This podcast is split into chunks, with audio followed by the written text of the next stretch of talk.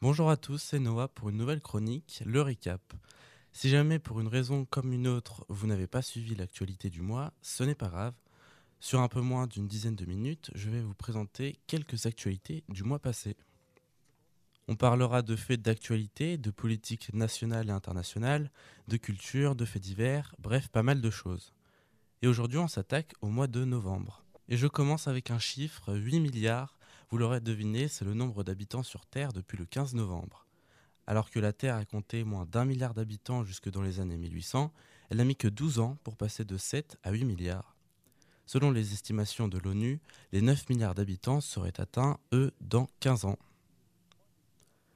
Sans surprise, le président sortant du Kazakhstan, Kassim Jomar Tokayev, a remporté le 20 novembre l'élection présidentielle avec 81% des voix.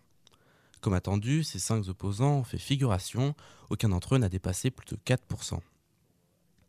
L'absence d'opposition confirme le statut de président comme le nouvel homme fort du, plus grand pays d'Asie centrale au terme d'une année noire pour cet État.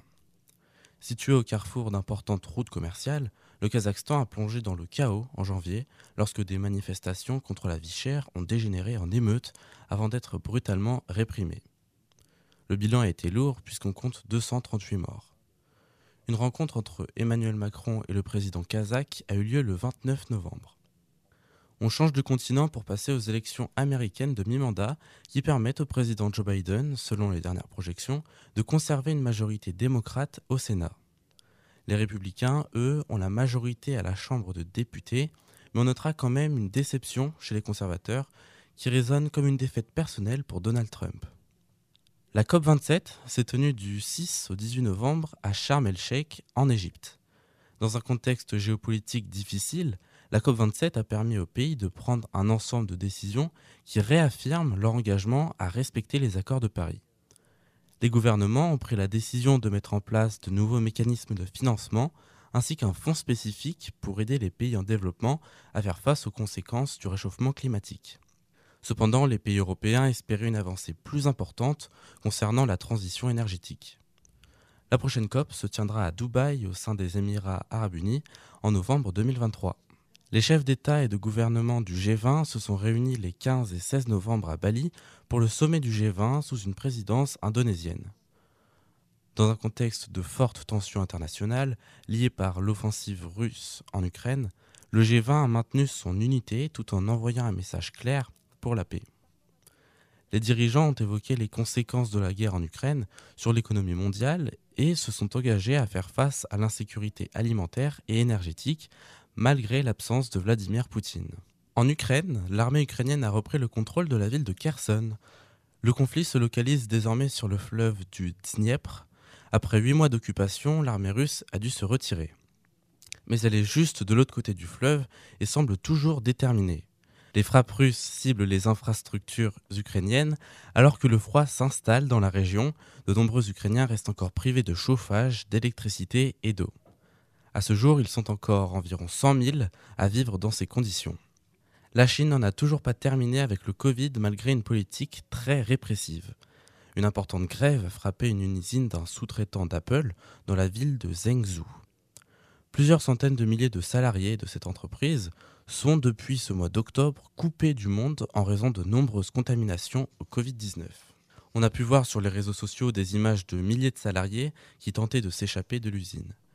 Cet incident intervient dans un climat de tension. En Chine, de nombreuses manifestations ont eu lieu ce mois de novembre. L'origine de ces protestations provient d'un incendie mortel survenu le 24 novembre dans un bâtiment de la ville d'Urumqi. Il a fallu environ trois heures pour éteindre l'incendie et les restrictions anti-Covid en vigueur sont soupçonnées d'avoir empêché les secours d'intervenir plus rapidement. Cet incident a entraîné de nombreuses manifestations dans d'autres villes chinoises pour dénoncer la politique anti-Covid dans un pays où les libertés individuelles sont presque inexistantes. Certains manifestants ont même remis en cause le parti communiste, le PCC, ainsi que son leader Xi Jinping. Les Kurdes dans le viseur de ses voisins. Ce peuple de presque 30 millions d'habitants, sans État, a été victime de bombardements dans la zone qu'on appelle le Kurdistan. Ce territoire regroupe la majorité des Kurdes et est étalé sur quatre pays, la Turquie, la Syrie, l'Irak et l'Iran. La République islamique d'Iran a bombardé à plusieurs reprises en novembre les Kurdes exilés en Irak, accusés de soutenir les manifestations qui touchent le régime depuis la mort le 16 septembre de Masha Amini, une Kurde iranienne. À cela s'ajoutent des bombardements turcs sur le Kurdistan syrien, cette fois-ci, tuant plusieurs dizaines de combattants kurdes et aussi des soldats syriens.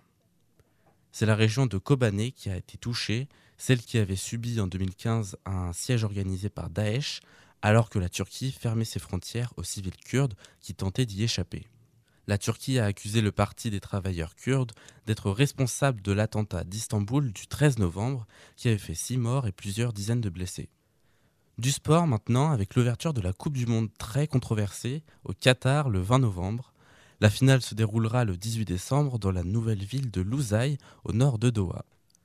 Côté tennis, le Canada était opposé à l'Australie pour la 110e finale de la Coupe Davis. Et c'est Félix Auger Aliassim qui a permis au Canada de remporter le tournoi pour la première fois de son histoire le 27 novembre en Espagne à Malaga. En France, à présent, la route du Rhum s'est élancée en retard à cause des conditions climatiques le 9 novembre. 138 skippers se sont élancés depuis Saint-Malo pour arriver en Guadeloupe. Et c'est Charles Caudrelier qui est le grand vainqueur de l'édition de 2022. Il a terminé la course avec un nouveau record en 6 jours, 19 heures et 47 minutes.